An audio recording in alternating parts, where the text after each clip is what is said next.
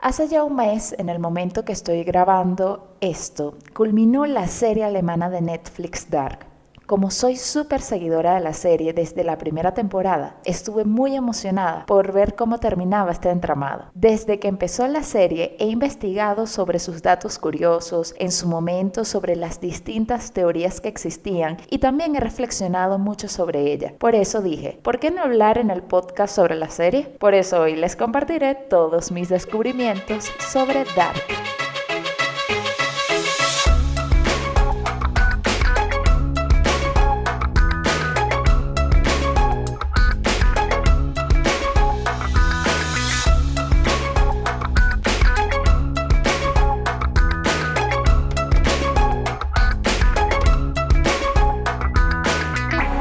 A todos, bienvenidos una vez más a Descubriendo el agua tibia. Yo soy María Angélica Ramírez y te doy las gracias por acompañarme en este nuevo descubrimiento. Les confieso que tenía pensado otro tema dentro de mi secuencia lógica, si es que la hay, de temas para este podcast, pero al terminar de ver la temporada 3 de Dark, me dije, esto tiene que atravesarse y no importa qué tema quería hablar en su momento, ahora quiero hablar de Dark. Y no es un secreto para nadie que esta serie ha dado mucho de qué hablar, sobre todo su trama no lineal, su excelente casting, las diferentes líneas temporales, sus múltiples paradojas, el viaje en el tiempo, su contenido filosófico, etc. Por eso hoy quiero hablar de Dark, porque si en algún momento hablé de Betty la Fea, por favor, obviamente Dark se merece su puesto en este podcast. Así que empecemos.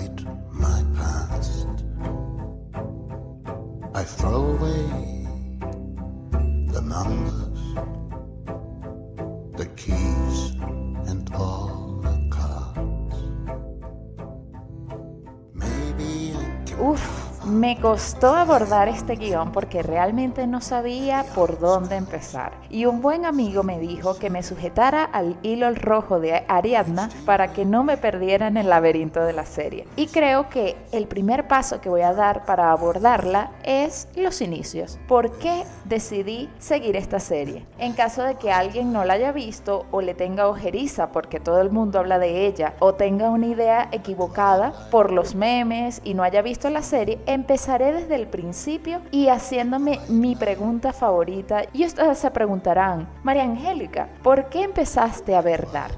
Bueno, Estábamos a esos de enero del 2018. Recuerdo que la serie se estrenó el primero de diciembre del 2017 como la primera serie de origen alemán de Netflix, de la mano de sus realizadores Baran Bo Odar y Jatje Friese.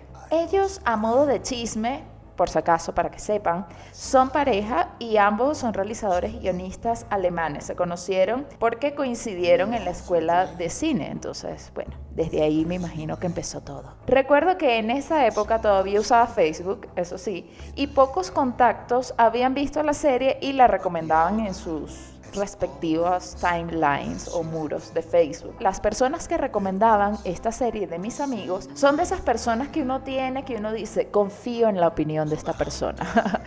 Entonces, bueno, más allá de sus recomendaciones, porque a veces necesito segundos empujoncitos más allá de una recomendación para ver una serie. En esa época yo estaba estudiando alemán y estaba súper, súper principiante. Y sobre todo en ese momento, como ahora me parecía difícil encontrar productos alemanes que fueran accesibles, como series, hasta canciones, que me permitieran practicar el idioma, familiarizarme con el sonido, por lo menos escuchar gente hablando, cómo se escucha la gente en la vida normal, entre comillas, o en una serie, sin estar en un salón de clase hablando de las mismas cosas que uno habla en un salón de clase. Ya con eso me pareció una buena idea verla. Bueno, me la están recomendando, es alemana y puedo escuchar a gente hablando alemán. Y luego vi la reseña que decían, a mi entender bastante simplista, pero lo digo desde ahora que ya he visto las tres temporadas. Pero en ese momento, que no había visto nada, decían mucho que era la Stranger Things alemana. Y a mí, como en ese momento solo se había estrenado la primera temporada de Stranger Things, y me gustó mucho, dije, bueno, ya vamos a verla porque si dicen que es la Stranger Things alemana, yo voy directo, sin mirar a los lados, a ver la serie. Luego vi que era de viajes en el tiempo, antes de verla, y dije, más todavía la voy a ver porque soy fanática de los viajes en el tiempo. Y me dije otra vez, bueno, vale, la serie te está gritando, mírame María Angélica que estoy esperando por ti. Entonces me dije, ¿quién soy yo para negarme? Vamos a ella. y así fue y quedé prendada, intrigada, loca, obsesionada con la serie. Y como en ese momento estaba Game of Thrones de bajada, poco a poco se convirtió en mi nueva serie favorita de ese momento.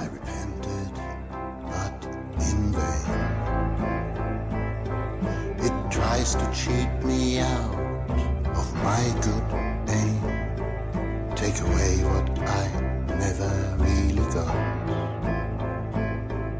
My quiet life. No quiet life for me. No quiet life. ¿De qué se trata Dark?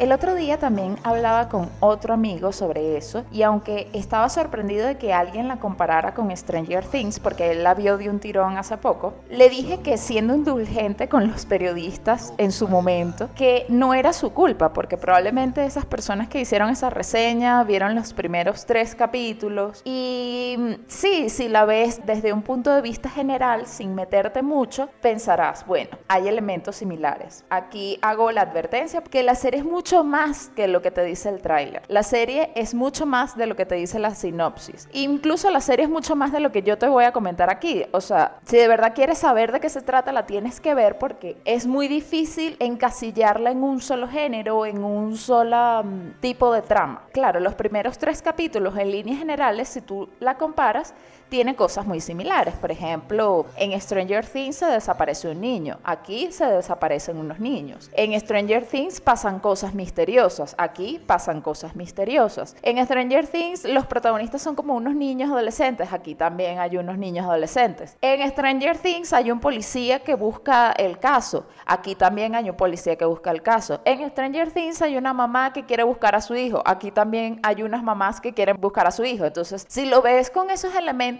aislados, tú dices, bueno, esto es igualito, esto es idéntico, y no.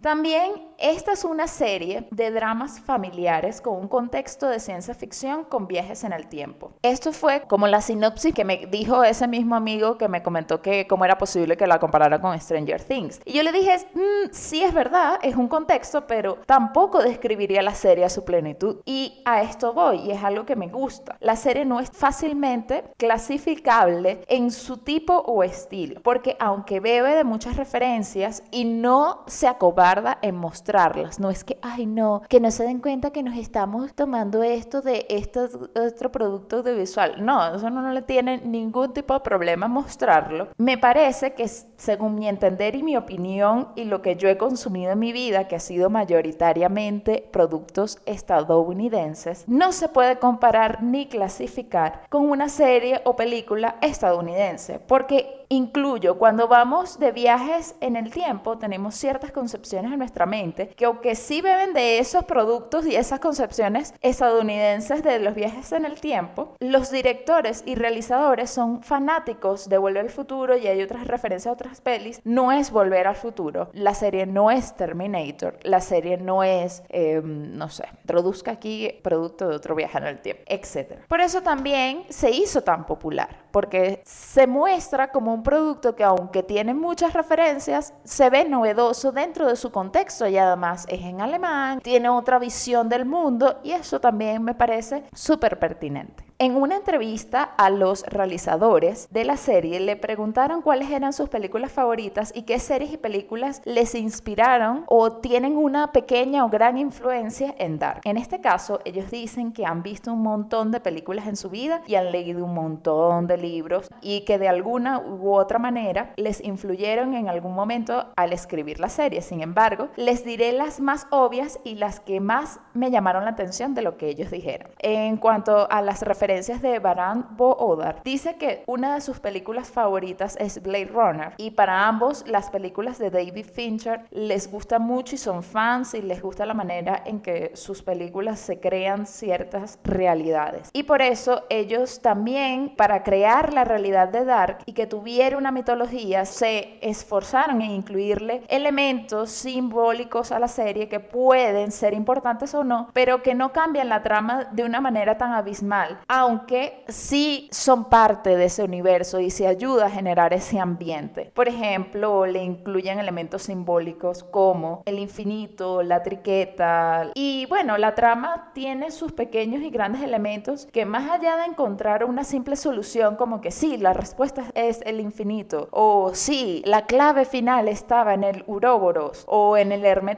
no, esos elementos más allá de influir o no en la trama ayudan a decorar y a generar ese mundo de Dark. También otras cosas de sus referencias, porque me desvié por ahí, fueron Twin Peaks, que yo no he visto Twin Peaks, pero estuve revisando la sinopsis y entiendo que se trata de una serie de un policía que va a una ciudad donde ha ocurrido un asesinato y poco a poco va descubriendo los secretos que guardan los habitantes de esa ciudad. Entonces sí, tiene, bebe mucho de Twin Peaks en ese caso. También son fanáticos de Lost y siempre dijeron que no quería que con Dark pasara lo que pasó con Lost, que la alargaron, la alargaron, la alargaron y al final tuvo, yo no vi Lost ni vi el final, pero entiendo que todos se quejan por el final de Lost. Suele pasar con ciertas series que la alargan, la alargan y al final no saben cómo terminarla, porque yo también vi Game of Thrones y era súper fan de Game of Thrones y vi cómo terminó Game of Thrones y me llena de pesar, pero continúo porque esto es de Dark. y bueno, y obviamente ambos también son fanáticos de Volver al Futuro, que les fue muy inspirador. Y Baran Bo Odar es muy fan del manga y el anime y mencionó a Akira. Yo no he visto Akira, pero si alguno de los oyentes de este podcast ha visto o ha leído en un manga Akira, bueno, no sé si influye o no. Ahí ustedes me lo pueden decir en los comentarios. Por su parte, Jant Friese es muy fan de la visión post-apocalíptica de Wally. Sí, que aunque es un dibujo animado, de verdad que dice muchísimo del mundo y del comportamiento humano. Y aunque ella leyó a lo largo de su vida muchos libros sobre el Big Bang, el hermetismo, etc., siente que se inspiró mucho en las cartas del tarot. Y esto, esto creo que lo tengo que decir otra vez, así como que se inspiró mucho en las cartas del tarot. Esto me sorprendió muchísimo y a la vez me pareció muy interesante porque, bueno, en mi caso, no puedo hablar por ustedes, pero las veces que yo he visto las cartas del tarot me genera mucha intriga. Más allá de que si voy a leer el futuro de alguien o no, porque no sé leer cartas del tarot ni nada por el estilo, siento que la ilustración, la mística que hay dentro de esas cartas tienen como muchas historias que contarme. Es como también esos dibujos o esas obras de pintura de no sé, de las iglesias. Siento que tienen que contarme más cosas de lo que me están mostrando, ¿no? Entonces eso también me pasa con las cartas del tarot y, a veces me he sumergido solo a ver el dibujito de, por ejemplo, si hay una persona de la persona, incluso veo más allá, veo los elementos del vestido. Esto también me pasa, ojo, con las cartas normales de jugar, de la baraja española y la baraja, la que no es española, la otra. Me intriga el dibujito, la forma que si del corazón, del diamante, de no sé qué en el caso del tarot, uff, más aún me genera esa intriga. Y definitivamente esos arquetipos que se ven en el tarot eh, son muy ricos, son muy buenos para contar una historia. Porque luego me puse a ver los arcanos mayores para darle más sustento a esto del tarot. Y, por ejemplo, vi, hay un arcano mayor que se llama el loco. Y yo siento que el loco está representado por Helge en la historia. Está el colgado, que puede ser Mikkel. Está la muerte, que está representada siempre por el villano en cada temporada. Em, esta es mi interpretación. Ojo, si ustedes interpretan otras cosas, son bienvenidas a comentarlas también. Por ejemplo, eh, está la carta de los amantes y se parece mucho a la pintura que tiene Eva en la tercera temporada en su, digamos, logia slash despacho, que tiene la pintura de Adán Eva, es muy parecida a la carta de los amantes del tarot. También está la sacerdotisa, que pudiera ser Claudia Tiedemann, no sé, me aventuro a decir eso. El ermitaño, que pudiera ser Jonas de los años, el de la mediana edad, el Jonas adulto. Y me encanta, y yo soy fan de ver simbología en todas partes. Entonces, si ellos incluyen simbología, también era un plus de esta serie que por eso también me enganchó. Entre otras cosas, Baran Odar nació en Suiza, pero él es alemán. Él nació en Suiza porque su papá trabajó como químico en la industria nuclear en el momento que nació en Suiza. Ellos dos, Jan Friese, también vivió en un pueblo pequeño de Alemania, igual que después Baran Odar cuando se mudó a Alemania y cuando eran niños ocurrió el desastre de Chernóbil. Para ellos, ellos siempre sintieron que les influyó muchísimo en su infancia el hecho de que ellos querían jugar afuera y los papás no los dejaban, les prohibían comprar ciertos productos porque tenían miedo de la radiación, sobre todo de la lluvia, porque era lluvia ácida, entonces creo que esa situación de su infancia les marcó mucho y también les fueron claves para escribir Dark.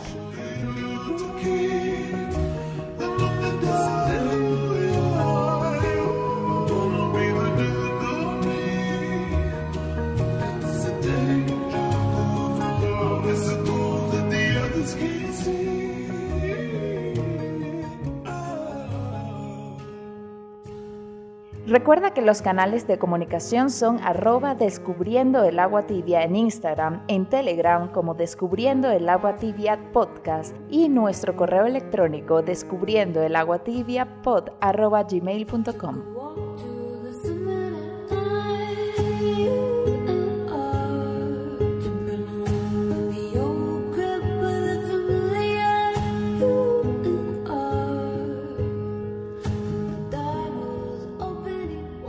Los creadores de Dark mencionan que la manera en que lo hicieron y que me parece lo más coherente y más fácil para desarrollar una trama como esta es que primero pensaron en los personajes muy bien y aquí desarrollaron los arquetipos que ya mencioné, me imagino, y luego, según las personalidades de cada uno, desarrollaron las historias. La serie ganó una fama de ser excesivamente complicada, pero para ellos creo que simplemente una vez que tenían las personas y lo iban a hacer, lo movieron según las líneas temporales a donde viajaban. Entonces para ellos no fue tan difícil. Simplemente ya tenían la estructura de los personajes, ya después era mover el tiempo, en qué línea temporal y qué cosa. Lo que ellos consideraron más complicado fue el viaje de los objetos. Y ciertamente eso fue lo que más difícil se me hacía a mí al momento de analizarlo, porque yo decía, ajá, y la máquina del tiempo, la creó tal, luego se la quitó, luego se la dio, luego viajó, luego permaneció. Eso sí me explotaba la cabeza pensando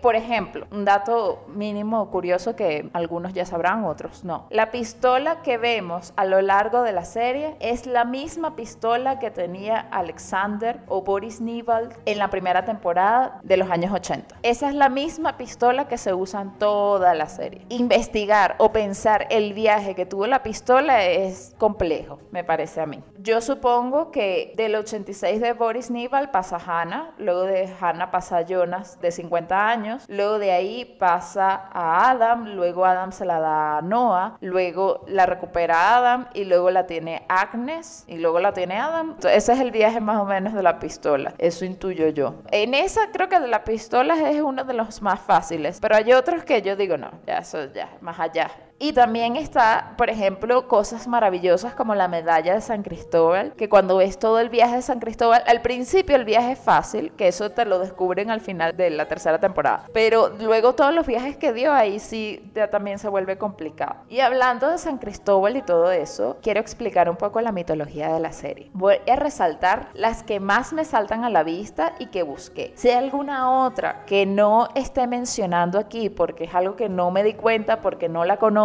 son súper bienvenidos en comentarla en arroba descubriendo el agua tibia Instagram, en el grupo de Telegram descubriendo el agua tibia podcast o en el correo electrónico descubriendo el agua tibia pod gmail.com. Quitando la publicidad donde me pueden escribir todo, la más clara es la influencia, que vale decirlo, una de las más claras influencias mitológicas que podemos ver es la influencia bíblica en Dark. Hay un Adán y hay una Eva, que son el origen de todo. Okay. También hay un Noah, que es la versión del nombre, digamos, anglosajona, supongo, de Noé. E incluso hay un Jonas que pudiera relacionarse con el Jonás y que también tiene su historia en la Biblia. Noah, que siempre habló del paraíso, por ejemplo, y que suponemos que se dedicó a atar los cabos para unir a la gente de la secta de Sigmundus, puede categorizarse como Noé, porque recolectó a esa gente y hablaba del paraíso. Luego, Luego tenemos un Jonas que busqué la historia de Jonás el profeta, el viajero profeta de la Biblia, que quiso ir de la misión que le habían encomendado Dios y que a ver, le voy a contar más o menos bien. Dios le encomenda una misión a Jonás y él dijo como que, ay, no, tengo miedo, no la quiero hacer y se hizo el loco y se fue a viajar en un barco. Me encanta esta versión María Angélica de, de, la Biblia. Ajá, entonces se fue en un barco, empezó una tempestad, una cosa horrible y casi que los tripulantes que, que no, la culpa es de este tipo porque este tipo quiso evadir la voluntad de Dios y lo sacaron del barco y me imagino que los tipos felices luego se quitó las tormentas y tal y Jonás naufragó, bueno, eso fue lo que yo entendí o lo que yo leí. Si tengo algún errorcito en esto, ustedes me corrijan, por favor. Entonces luego él naufragó y se lo comió una ballena y estuvo durante tres días y tres noches dentro de la ballena. Pero Jonás, como era muy fiel, él empezó a orar para que Dios le perdonara y porque él dijo, sí, sí, por favor Dios, yo sí voy a hacer lo que tú me dijiste, perdóname por haber tenido miedo y haber huido en un barco. Que también aquí Jepeto también se lo tragó una ballena. En fin, entonces después después Dios tuvo misericordia con Jonás y la ballena lo vomitó en tierra firme y después logró su misión. Entonces también esto están comparando a que Jonas al principio tiene una misión, él huye, huye, huye, pero al final sí lo logra hacer. y esto igual puede ser cualquier cosa, ahorita que lo estoy diciendo, pero bueno, ahí está, el mito. Por otra parte tenemos el mito de Ariadna. Les comento también cuál era el mito de Ariadna. Ariadna es la hija del rey Minos y Pasifae de Creta. Su padre tenía un laberinto con un minotauro, a quien había que alimentar con gente ateniense cada nueve años. La tercera vez que los atenienses debían pagar su tributo, con Teseo, el hijo de Geo y rey de Atenas, se ofrece a ir y matar el minotauro. El problema era que el minotauro vivía en el laberinto del cual no se podía escapar. Entonces la hija de Minos, Ariadna, vio a Teseo y se enamora de él, y por eso decidió ayudarlo, pero con la condición de que se casara con ella y se la llevara lejos de su temible padre. Entonces Teseo aceptó y así fue como Ariadna le regaló un hilo para que una vez cuando entrara al laberinto, este iba desarrollando y ya iba a saber cuál era su camino para regresar. Bueno, al final, este solo, esta parte del mito de Ariadna sirve muy bien. Lo del Minotauro, lo que tienen que saber es que había un Minotauro, un laberinto, un hilo rojo, una chica, un chico. Porque después del mito este, en el cuento, a mí sí me da risa, las historias griegas son súper locas, porque bueno, él lo logró, mata al Minotauro, luego regresa, sobrevive, y entonces luego huyó a Ariadna con Teseo, pero luego se fueron de viaje, por decirlo así, a una isla que se llama la isla de Naxos, y ahí Teseo la abandonó cuando ella estaba dormida en la orilla de la isla. Y tú dices, bueno, pero de verdad, o sea, todo ese esfuerzo para que me vayas a abandonar en la orilla de la isla, dice Ariadna. Y entonces luego sí, y Teseo se va y no, yo no supe más de Teseo porque no investigué más de él. Pero entonces lo bueno es que, bueno, Ariana estaba triste y, deprimida y llega Dionisios con su vino y su alegría y su sabor y se casa con Dionisios y bueno, Ariana ya se olvidó de Teseo y más nunca. Moraleja, no sé. Vete siempre con la, el, sabor y la sabrosura de Dionisio, o sea, no sé cuál es la moraleja de esta historia, pero esto es a modo de broma, ¿ok? Ahora, retomando en la mitología de Dark, quisiera nombrar la tabla esmeralda, que la tiene tatuada Noah y Bartos y aparece en varios momentos de la serie y sobre todo en la primera temporada está muy, muy, muy presente. ¿Cuál es la tabla esmeralda? Bueno, yo fui a internet y busqué primero en Wikipedia que decía que es un texto breve de carácter críptico atribuido al mítico Hermes Trimegisto, cuyo propósito es revelar el secreto de la sustancia primordial y sus transmutaciones. Y con sustancia primordial y sus transmutaciones, el resumen es que él con la tabla esmeralda quiere mm, revelar el secreto del origen del universo. Es que yo me perdí de verdad con la tabla esmeralda. Dice que es su esencia en el fundamento ontológico último de la filosofía y la finalidad del ser Percibido el ser humano en su carencia y limitación vitales, se provee de su acercamiento perpetuo a la posibilidad de lo trascendente, lo eterno, la eternidad en la búsqueda de lo absoluto, aquella respuesta que satisfaga lo limitante y abrace el universo, saciedad de la inconformidad terrenal a través del encuentro con la esencia del uno, del todo, para poder ingresar en él, para poder formar parte de. En definitiva, llegar a ser la totalidad que ya es. Es decir, con esto, que con la tabla esmeralda se quiere que el ser humano, dentro de su flaqueza, dentro de sus debilidades, encuentre el secreto para llegar al uno, al todo, y unirse al uno y al todo. Creo que esa es mi interpretación. Si ustedes tienen otra interpretación, me la pueden decir. También, la tabla esmeralda es una vía directa para dicha finalidad. Aquel que la entienda tiene el acceso directo al todo, al uno, al universo, al uroboros. Chan, chan, chan. Al Uroboros. El eterno retorno. Lo infinito. ¿Ok? Me pongo intensa. Tanto en la ciencia como la filosofía se originan vislumbrando el origen de la respuesta de la pregunta por el uno. La filosofía de la ciencia tiene como propósito responder a dicha pregunta fundamental. La tabla esmeralda conlleva una necesaria tendencia holística, ya que olvidada en el transcurso de la historia, que contrasta con una marcada disociación de la metodología del saber contemporáneo, más fundamentada con una unidireccionalidad nihilista lista que en una integración de todos los opuestos de la existencia. A ver, con esto, ¿qué interpreto yo? Que la ciencia se ha separado, se ha catalogado, se ha clasificado para su mejor comprensión en la contemporaneidad, pero todo es un todo.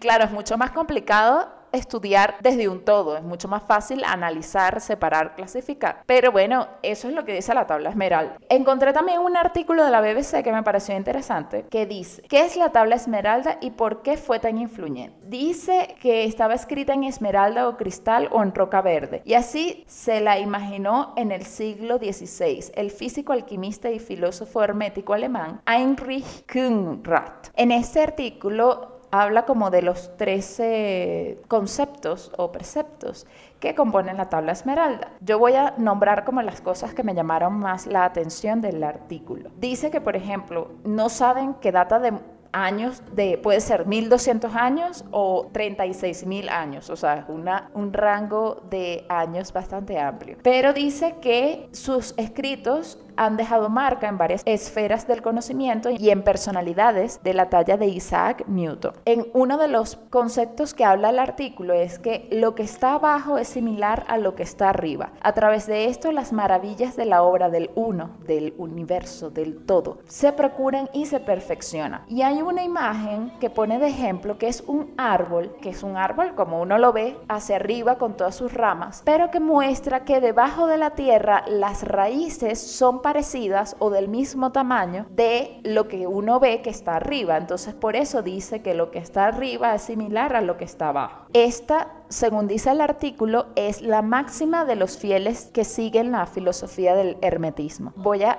leer este párrafo que dice, a menudo se interpreta como la relación entre el macrocosmos, el universo y el microcosmos del ser humano. Dentro de cada uno está el otro, de manera que entiendes el uno, puedes llegar a entender el otro. Y que también esto es la esencia de la alquimia, que fue una ciencia que se desarrolló en la antigüedad, y que el cielo es espejo de la tierra y todas las cosas se corresponden a ellas. Y la alquimia fue adoptada por figuras intelectuales extraordinarias como Robert Boyle, el padre de la química, e Isaac Newton. Otro de los preceptos es que además como todas las cosas fueron creadas por el uno, así todas las cosas fueron creadas a imagen del uno. Y esto se parece mucho a las tradiciones abrahámicas del judaísmo, cristianismo e islam. Y que quienes creen que la tabla esmeralda precedió al Antiguo Testamento argumentan que la raíz de los preceptos de estas tres están en los principios del hermetismo revelados en este famoso texto.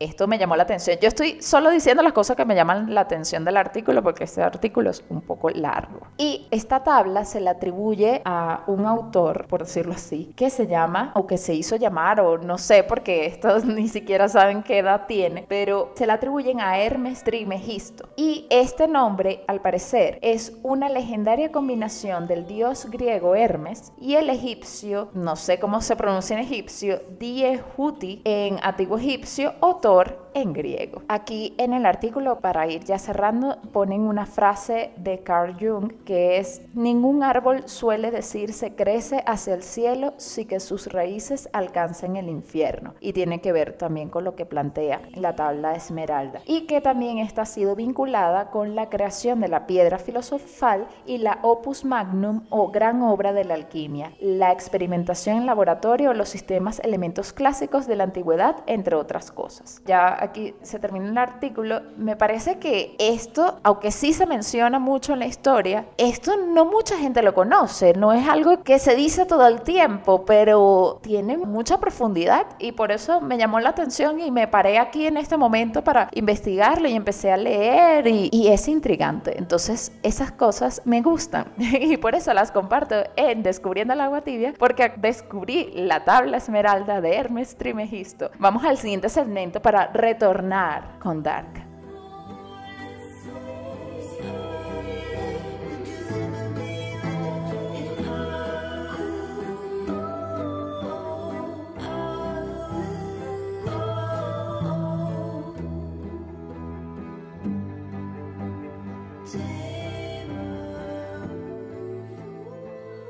Dentro de la ciencia ficción hay una cosa que aprendí en la universidad que siempre las historias de ciencia ficción deben tener una caja negra. ¿Y qué es la caja negra? La caja negra es la explicación en toques científicos que avalan lo que la trama está explicando y así suspendemos la incredulidad de, ah, bueno, no se puede viajar en el tiempo, pero como en la ciencia ficción te están explicando esa caja negra, tú te lo crees y por eso puedes seguir con la historia. No tiene que ser una gran explicación según el producto audiovisual que se esté viendo. A veces simplemente te dice, mira, aquí es esta máquina como Doc en Volver al Futuro. Esto es, usa plutonio, esta es la máquina, tú aceleras aquí, haces unas cosas químicas fabulosas y viajas en el tiempo. Ok, no tienes que excesivamente entenderlo y ser físico para entenderlo, no. Pero ya con esa explicación, ya tú puedes creerte toda la trama de Volver al Futuro. Tienen que explicarte eso. ¿Por qué se diferencia la ciencia ficción de la fantasía? Porque te tienen que explicar esto, porque si no es fantasía, porque si yo tengo una varita mágica y que te digo, con esta varita mágica pronuncia unas palabras y viajas en el tiempo, eso no es ciencia ficción porque no hay ninguna explicación, simplemente usa magia y ya. Entonces, aquí mencionan cosas como la partícula de Dios, agujeros negros, el gato de Schrödinger, que son teorías científicas de las que Dark se inspira para crear su universo. Yo no soy científica, pero las puedo recomendar los videos de Javier Santaoalla en YouTube. Pueden buscar Javier Santaoalla, la ciencia de Dark. Y él está dentro de los investigadores que descubrieron el bosón de Higgs o la partícula de Dios y explica muy bien las teorías con basamento científico que muestra Dark. Muchas dices como que, ajá, eh, aquí esto no se ha comprobado tal. Obviamente, porque es ciencia ficción, no olvidemos, ficción, además de ciencia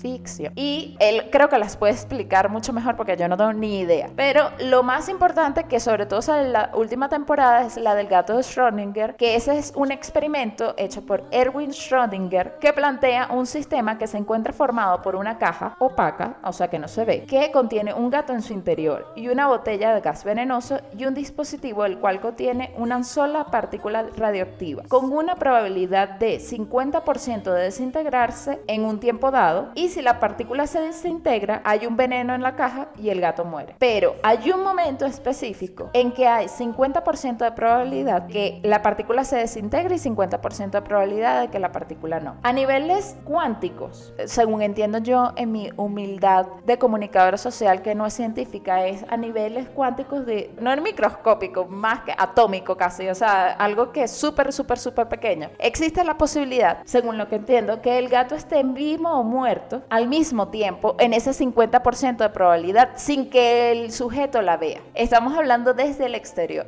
El gato obviamente sí sabe si está vivo o muerto. El sujeto está dentro, sí se sabe, esto no aplica. Esto se aplica cuando la persona está fuera y no se ve. Sucede que hay una propiedad que poseen los electrones de poder estar en dos lugares distintos al mismo tiempo, pudiendo ser detectado por los dos receptores y dándonos a sospechar que el gato puede estar vivo o muerto a la vez, lo que se llama la superposición. Pero cuando abrimos la caja y queramos comprobar que el gato sigue vivo o no, perturbaremos este estado de los electrones y veremos si el gato está vivo o muerto. O sea, ahí el electrón toma una dirección. A eso se refiere. O sea, los dos electrones pueden estar en los dos lugares, pero una vez que el observador está elige una u otra opción. De igual manera, esto se explica muy bien en la serie. Lo que plantean es que esta superposición de momentos puede ocurrir a nivel más grande en seres humanos, pero obviamente esto es una teoría y se está basando en la teoría para hacer su explicación de sus viajes en el tiempo y universos paralelos, lo cual me parece muy bien y lo cual aquí es ciencia y es ficción. Y bueno, también el fabuloso determinismo que vemos en la primera temporada, pero quería explicarlo bien porque quizás hable de eso más adelante.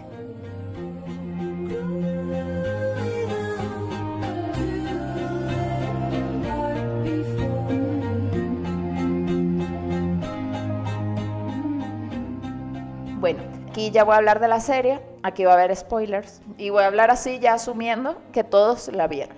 Muchos han preguntado por qué Claudia Tiedemann descubre todo. Y me llamó mucho la atención un podcast que escuché sobre el análisis del capítulo 5 y 6 de la tercera temporada. Y en este podcast habla un señor que estudió informática, o sea, tiene más como su lado científico, que me dio muchas luces porque su punto de vista distinto me abrió la mente. A veces sí me gusta escuchar como gente que tiene otras profesiones o otras maneras de ver las cosas porque de verdad que hablando siempre con comunicadores, ay, sí, la trama, el plot twist. Ok, ajá, pero un informático, ¿cómo ve Dark? Y me gustó mucho que dice que en el capítulo 1 de la tercera temporada y en el capítulo 1 y 2 de la primera son capítulos complementarios según la informática. Es decir, sabemos que existe el sistema binario. Entonces, si de un lado hay un 1, la manera de complementarlo del otro lado es con un 0. Y si del otro lado hay un 1, la mejor manera de complementarlo con el lado opuesto es con un 0. ¿Con esto qué quiere decir? Que el capítulo 1 y 2 de la primera y el capítulo 1 de la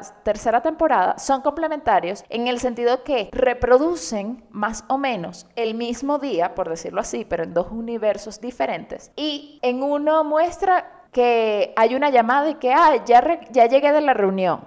Ok cuelgan la llamada. En el capítulo de tercera temporada vemos esa reunión. Ya nosotros vimos que en el otro día, supongamos que sucede un evento en el colegio. En la primera temporada vemos el evento en el colegio, pero en la tercera temporada no lo vemos, vemos los personajes que no fueron al evento en el colegio. En la primera temporada dice, mencionan de pasada que alguien llegó de un ensayo y en la tercera temporada muestran el ensayo. Entonces está ese paralelismo. Lo que no te mostramos en una, te lo mostramos en el otro. Otra cosa que mencionó ese informático y que me explotó la cabeza fue lo que se llama la retroalimentación positiva. Yo escuché el término y no asocié con el otro significado de ese mismo término. Entonces yo emocionada le cuento a mi novio que ¿sabes lo que es la retroalimentación positiva? Y él me dice, sí, claro, cuando alguien te dice buen trabajo y yo, no, no, no, eso no, eso no.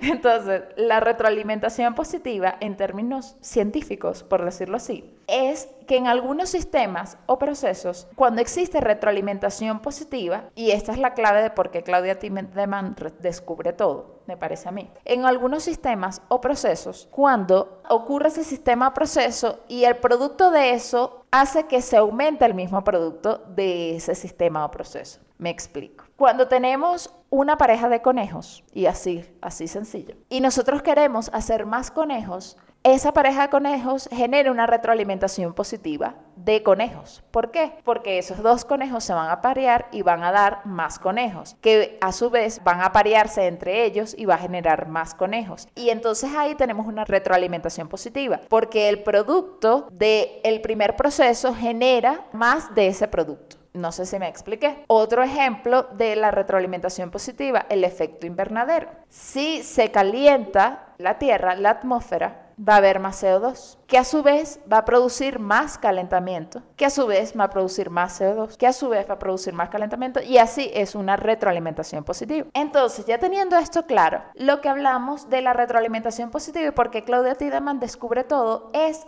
por lo que dicen en un capítulo que hay un Celsius, que eso yo no lo sé bien, pero que cuando ocurre un, apocalipsis hay un Celsius acumulado que no se consume y que luego ocurre otra vez el apocalipsis y no se consume y luego ocurre y entonces hay Celsius, Celsius, Celsius, lo cual genera algo científico que desconozco que hace que luego Claudio Tiedemann se dé cuenta que los ciclos o las cosas que están pasando no suceden exactamente igual que la vez anterior porque hay un rastro de algo. Y en algún momento de la serie, sobre todo en la segunda temporada, ella le dice a Jonas y Jonas le dice a ella en estas paradojas temporales de cambiando pequeñas cosas podemos hacer los grandes cambios en el ciclo. Y de esto se trata, porque esos son pequeños elementos que se van dejando ahí que generaron que al final ella descubriera el entramado. Y aunque, y esta es mi opinión, aunque lo dicen un par de veces de pasada, esto es lo que siento que ella al final vaya acumulando información o pistas poco a poco y que por eso ella al final descubriera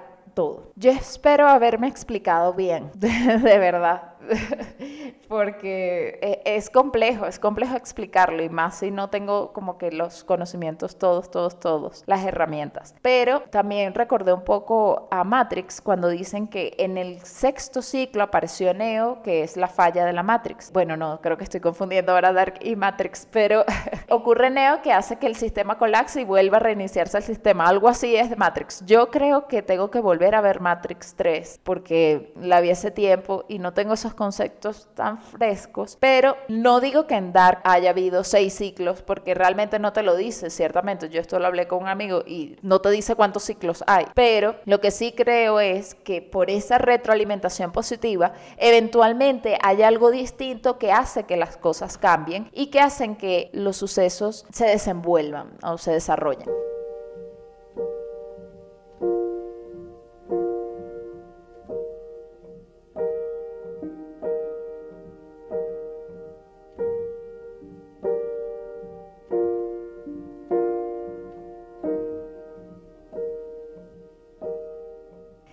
En punto, aquí siempre se habla de la libertad o no de nuestras acciones. Y esto es más como filosófico. Y nos invita a reflexionar, como lo hice con mi novio, con un amigo. Nos preguntamos si habríamos hecho lo mismo que dimos en el pasado si pudiéramos viajar en el tiempo y aconsejarnos o decirnos cosas. Entonces eso siempre es como un ejercicio de tampoco dedicarnos todo un mes haciendo eso porque hay cosas que hacer en la vida. En el, el presente sigue estando ahí. Pero ese efecto mariposa siempre es interesante porque yo sí me dije en algún momento, bueno, regresaría en el tiempo y me diría a mí misma que no hiciera tal cosa, pero luego pensé, wow, si yo me hubiera dicho a mí misma que no hiciera tal cosa, habría gente que, por ejemplo, que está casada, que no estaría casada, o qué sé yo, que otras cosas que no tendría ni siquiera conciencia de eso no habrían sucedido porque yo no hablé con alguien o qué sé yo en un momento preciso. Entonces, sí, eso siempre es como interesante preguntárselo. También el otro punto que voy a resaltar acá y que creo que fue lo que me llevó de una u otra forma a hacer el episodio fueron las reflexiones que tuve con un gran amigo, Alejandro Míguez, que dio con un punto de vista que hasta ese momento no me había dado cuenta y es el siguiente. Y voy a leer lo que él me escribió. Me encanta que todos esos enredos quedan remitidos al dolor humano, el dolor que da vueltas infinitas en la cabeza del que sufre y que construye un árbol genealógico incestuoso, morboso, asesino, solo porque no puede lidiar con su propia herida. Todas las traiciones, frutos del dolor que generan más dolor como un sueño, un círculo cerrado del dolor. Así funcionan los traumas, ¿verdad? Y yo no había visto el trasfondo de la serie que tenga que ver con el dolor humano, pero ciertamente todos los acontecimientos se producen porque alguien sufrió y por la herida de ese sufrimiento, tomó ciertas acciones que luego irremediablemente se convirtió en un círculo vicioso determinista en el que todos sufren y cada vez sufren más y más y más. Ahí sí hay una retroalimentación positiva de sufrimiento. Y aquí se ve, ahorita lo estoy pensando, cuando Claudia decide matar a Regina o que Tronte matara a Regina, porque así ella va a conseguir con ese dolor la respuesta a cómo salir del entramado. ¡Wow! Es perverso. Aquí yo le respondo a él. Yo pensé en un punto de la trama que se trataba de un juego de poder. Por un momento pensé que era otro Game of Thrones, pero temporal. Pero sí, ciertamente es más un juego del dolor y sigue la conversación. Todas las tramas se regodean y se enreversan para perpetuar el dolor. Se hay amor, hay tabú. Y se torna una lucha de poder como pasa siempre, creo, en las parejas cuando pierden el amor. Su resentimiento se vuelve competencia. Y sí, ciertamente. Y yo le digo, lo que más me gustó del final fue que no fue traumatizante, fue un alivio. Y eso lo digo yo también acá, que yo tenía miedo del el final de Dark, porque yo decía, ver, va a ser, o sea, si toda la serie ha sido como así, un dolor, un trauma, un tema, una complicación, yo dije, no, bueno, el final va a ser una cosa que me va a dejar vacía y triste, pero no, más bien me alivió por una parte. Y él me responde, es buenísimo porque rompen el ciclo neurótico ese de encontrar dolor en todos lados, de hacerse daño o prohibirse la alegría. Todo el mundo despertándose de golpe, engañándose, matándose. Todo un enfurruñamiento de persona herida en su pequeño mundo traumado, me parece a mí. Tú ves, generalmente a mí eso de haber cambiado el pasado, la muerte de la familia Townhouse, no me gustaría, porque no me agradan las soluciones mágicas en la vida, pero en este caso, esa solución lo que hace, creo yo, es recalcar lo enrebalsado que es el trauma, que puede generar dos mundos interconectados de incesto y asesinato y demás, todo porque se te murió un pariente. Y además, como nunca conocimos a esa gente, no tenemos una relación personal con ellos, y eso me parece hace más natural entender el otro tema, el de los mundos de Adán y Eva, y esa locura, una neurosis. La relación de Catarina con su madre, qué cosa tan horripilante, qué impotencia se siente, la impotencia de cuando uno está herido, ¿no? Yo siento que los escritores están hablando de eso. Ellos saben lo que es deprimirse por una pérdida, por un trauma. Conocen ese hueco negro y lo absurdo que se ve ese hoyo una vez que ha salido y ves la luz. Los colores en el mundo real son fabulosos. Cuando conoces el trío infinito, te das cuenta que más de la mitad de las cosas que ocurren en la serie, en los mundos neuróticos estos, son provocados. Hasta la segunda temporada se sentía que todo era un destino, pero la verdad es que Eva con sus emisarios y Adán con su ignorancia son los que hacen que todo esto pase. Sin el trío infinito no habría central nuclear y tampoco habría accidente ni viajes en el tiempo. Es una serie sanadora al final, me parece a mí, y eso no me lo esperaba. Y aquí termina toda la reflexión de Alejandro que me parece, uff, buenísima para poner este punto, que a esto añado que lo maravilloso de todo es que en este sentido de la trama, al final se cumple el gato de Schrödinger o de Schrödinger Katze. Quería decirlo en alemán, por favor, discúlpenme. Y el gato sí existió y no existió a la vez. ¿Y por qué digo esto? Porque esto, más allá del drama personal, que sí, que, que, la serie habla de los dramas personales, de la actitud del ser humano, y eso es lo maravilloso de la ciencia ficción, que permite ver el lado más humano del humano, porque más allá de las películas dramáticas basadas en hechos reales, supongamos, ahí lo que vemos, ay, cómo sufrió y tal, pero la ciencia ficción, como te ponen unas situaciones que todavía no son posibles vivirlas porque no existen, eso es lo maravilloso de la ciencia ficción, porque se muestra más al humano y sus comportamientos tal cual y como son. Y aquí volviendo a la parte de ciencia ficción, porque digo que al final sí el gato de Schrödinger sigue vivo y muerto a la vez, en este caso de que el mundo de Adán y Eva existió o no al mismo tiempo, porque existe la paradoja que si hubiera existido la máquina del tiempo en el mundo de Tannhaus, se crea el mundo de Adán y Eva. Pero si se crea el mundo de Adán y Eva, en algún punto ellos van a impedir que se cree la máquina en el tiempo y no se crea. Pero si ellos no existen, se crea. Y al mismo tiempo tenemos las dos realidades. Me encanta. Aunque existiera iba a llegar al punto que iba a dejar de existir. Y para dejar de existir, tuvo que existir. Esto lo escribí en el guion. Me da risa que si hubiera firmado esta frase de, porque aunque existiera, siempre iba a llegar el punto en que iba a dejar de existir. Y para dejar de existir, tuvo que existir. Hubiera puesto Freud al final de la cita y dices, wow, qué intenso, qué profundo. Pero pones al final de esta cita Ricardo Arjona y dices, ay Dios, qué canción más mala. Y entonces pones al final de esta cita María Angélica Ramírez, que fui yo la que la escribí, y dices, ay, qué loca. entonces sí, también el relativismo de las citas y de los autores ocurre en este mundo. Sigo, los sentimientos que te hacen experimentar las injusticias más puras, como lo de Catarina, lo de Ulrich, lo más loco de lo de Elizabeth y Charlotte, que son sus abuelas al mismo tiempo, madre, hija, hija y madre al mismo tiempo, ellas mismas son su abuela.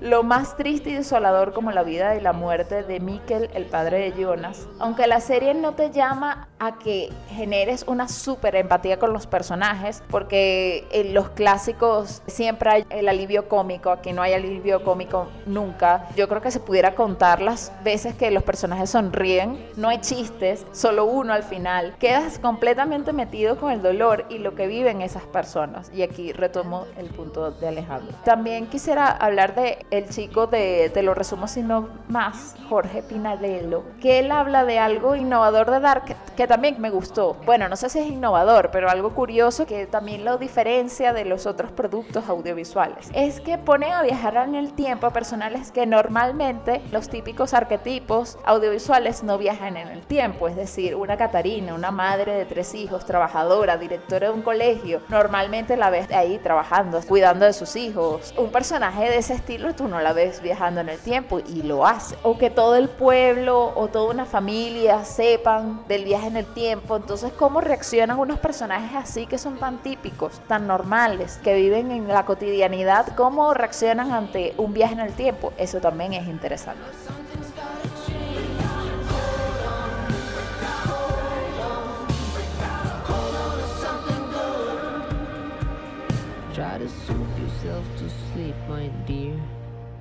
Know this whole mess is born from fear. You keep the light on, you keep the light on, keep the night light on.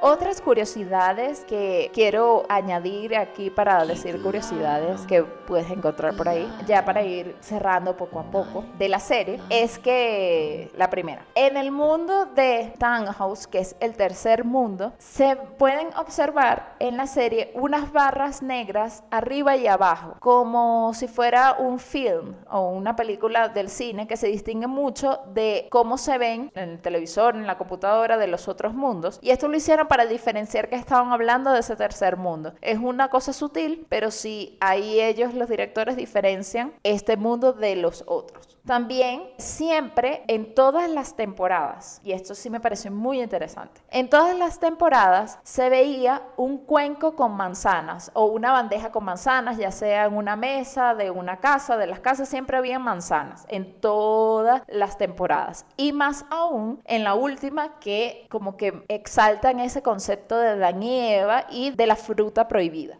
Ahora bien, en el capítulo final del tercer mundo de este epílogo de Dark, se ve que en vez de comer manzanas, que es el pecado original, se ve un cuenco con uvas. Y las uvas tienen una simbología como de disfrute, de celebración, de alegría. Y es interesante cómo esto no fue casualidad, lo hicieron bastante a propósito. También otra curiosidad es la simbología de los números 3. Siempre hay números 3, son 33 años. Y que no me he dado cuenta de eso, si tú divides 1 entre 3 te da 0,33333, infinito. Y eso me llamó mucho la atención porque además también dicen que el 33 es un número maestro y tal. Y bueno, por eso también siempre está presente el número 33 a lo largo de la serie. La siguiente curiosidad. En la tercera temporada que vemos un mundo paralelo, vemos que tiene unas letras volteadas, sobre todo en el mundo paralelo, pero la serie como tal, el nombre, el título, tiene la R volteada de Dark. Y esa R me pareció que era algo estético, pero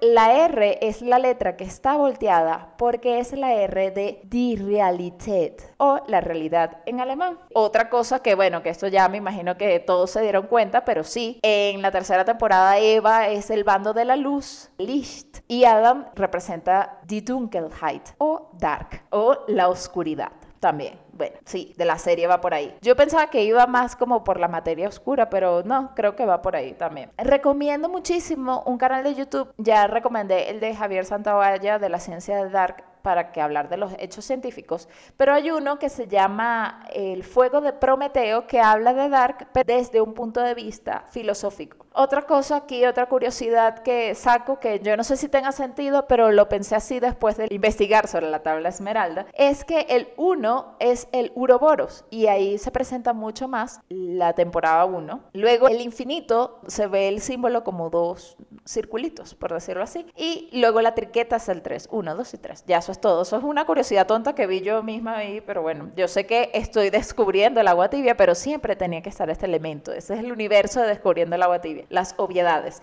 Y ahora quiero decir las cosas en las que fallé que yo tenía unas teorías súper buenas, así de la segunda temporada a la tercera, y fallé estrepitosamente. Como por ejemplo, el ojo de Bowler. Yo juraba que eso iba a tener una explicación trascendentalísima en la serie, y resulta que en realidad el actor en la primera temporada tuvo un accidente en el ojo, y cuando le tocaba grabar, o sea, todavía se estaba recuperando ese accidente, y los realizadores dijeron, bueno, no importa, vamos a grabarte así con tu, con vendas, y ya, cero rollo. Y fue bueno porque al final le da como una intriga al personaje. Entonces luego como que dijeron, no, quédate con el ojo así en la segunda temporada cuando él ya estaba bien. Y, ella eso me pareció chévere y al final fue una cosa casual que quedó bien. Otra teoría que yo fallé estrepitosamente, Peter Doppler. Yo pensé que Peter Doppler tenía todos los secretos del universo y nada que ver Totalmente. Igual que Alexander Tiden o Boris Nivald, que también pensé que iba a ser personajes trascendentales en la trama y en el laberinto de Dark, pero no, en normales. Yo pensaba en un momento que Adam no era Jonas, sino que era otra persona y nos estaba mintiendo. Y que bueno, si es verdad que no te dicen cómo se hizo exactamente cada cicatriz al final de la temporada, pero bueno, creo que para efectos de la trama está bien. Y ahí voy con que en la serie no existe el fanservice. Y yo creo que ya yo me estaba ya acostumbrando a que todos los productos tenían que tener fanservice en algún momento. Y este no lo tiene y me encantó. Es como, ay, al fin. El último dato curioso que probablemente sea la música que voy a poner,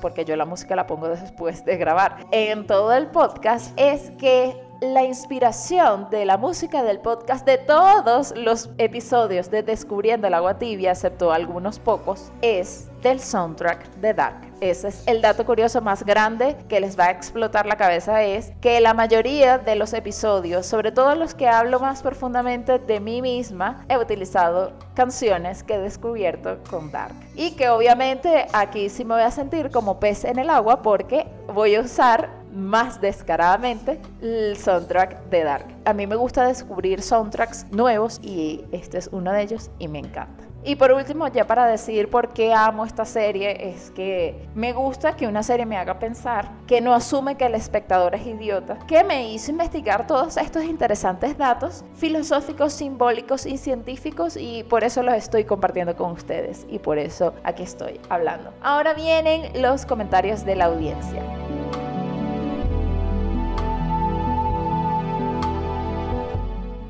A ver, comentarios que me compartieron desde el grupo de Telegram. Bueno, Bulle Organic me dice, por favor habla del gato de Schrödinger. Bueno, ya lo hablé. sí, listo.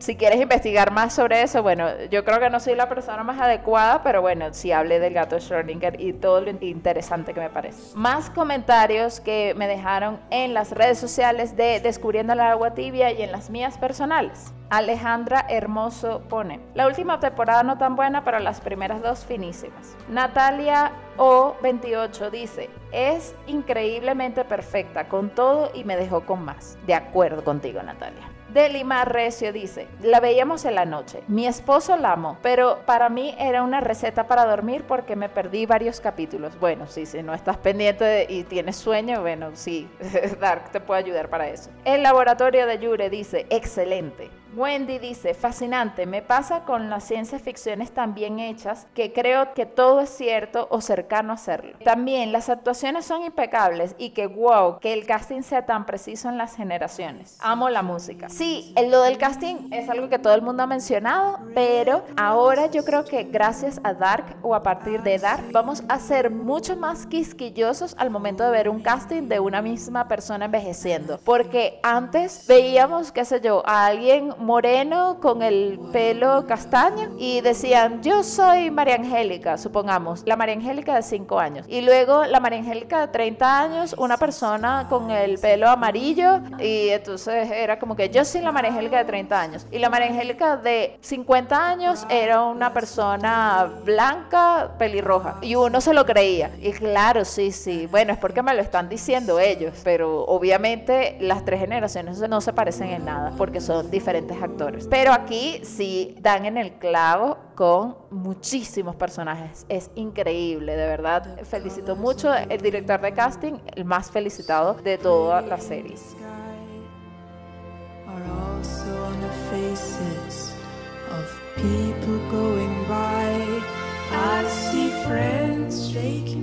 Ya saben, si tienen más comentarios, correcciones, dudas, lo que ustedes quieran, pueden escribir al Instagram de Descubriendo el Agua Tibia.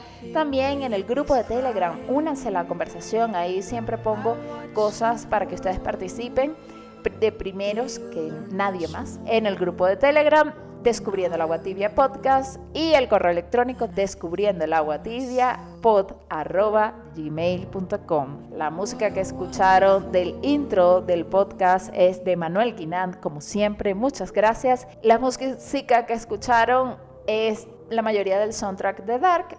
Si la quieren conocer, las voy a poner en la descripción de este capítulo. Y por último, los dejo con una canción que es parte del soundtrack de Dark también y que es súper alegre y que justo, aunque suena a lo largo de la serie en sus diferentes temporadas, es la canción con la que cierran la serie, que se llama Ia Gen Gen Bo, Ia Gen. Me cuesta decir la R así al estilo alemán. ¿Qué significa de cualquier manera, en cualquier lugar, y en cualquier momento. Algo así más o menos en la traducción. Espero que lo haya pronunciado bien. Esa palabra me cuesta, así como er y Esa palabra también me cuesta y yo digo en Rineren y, y bueno, que significa recordar. En fin, entonces los dejo con esa canción y gracias por seguir descubriendo la agua tibia conmigo y estar ahí escuchándome. Nos escuchamos en el próximo episodio. Stück durch Raum und Zeit Richtung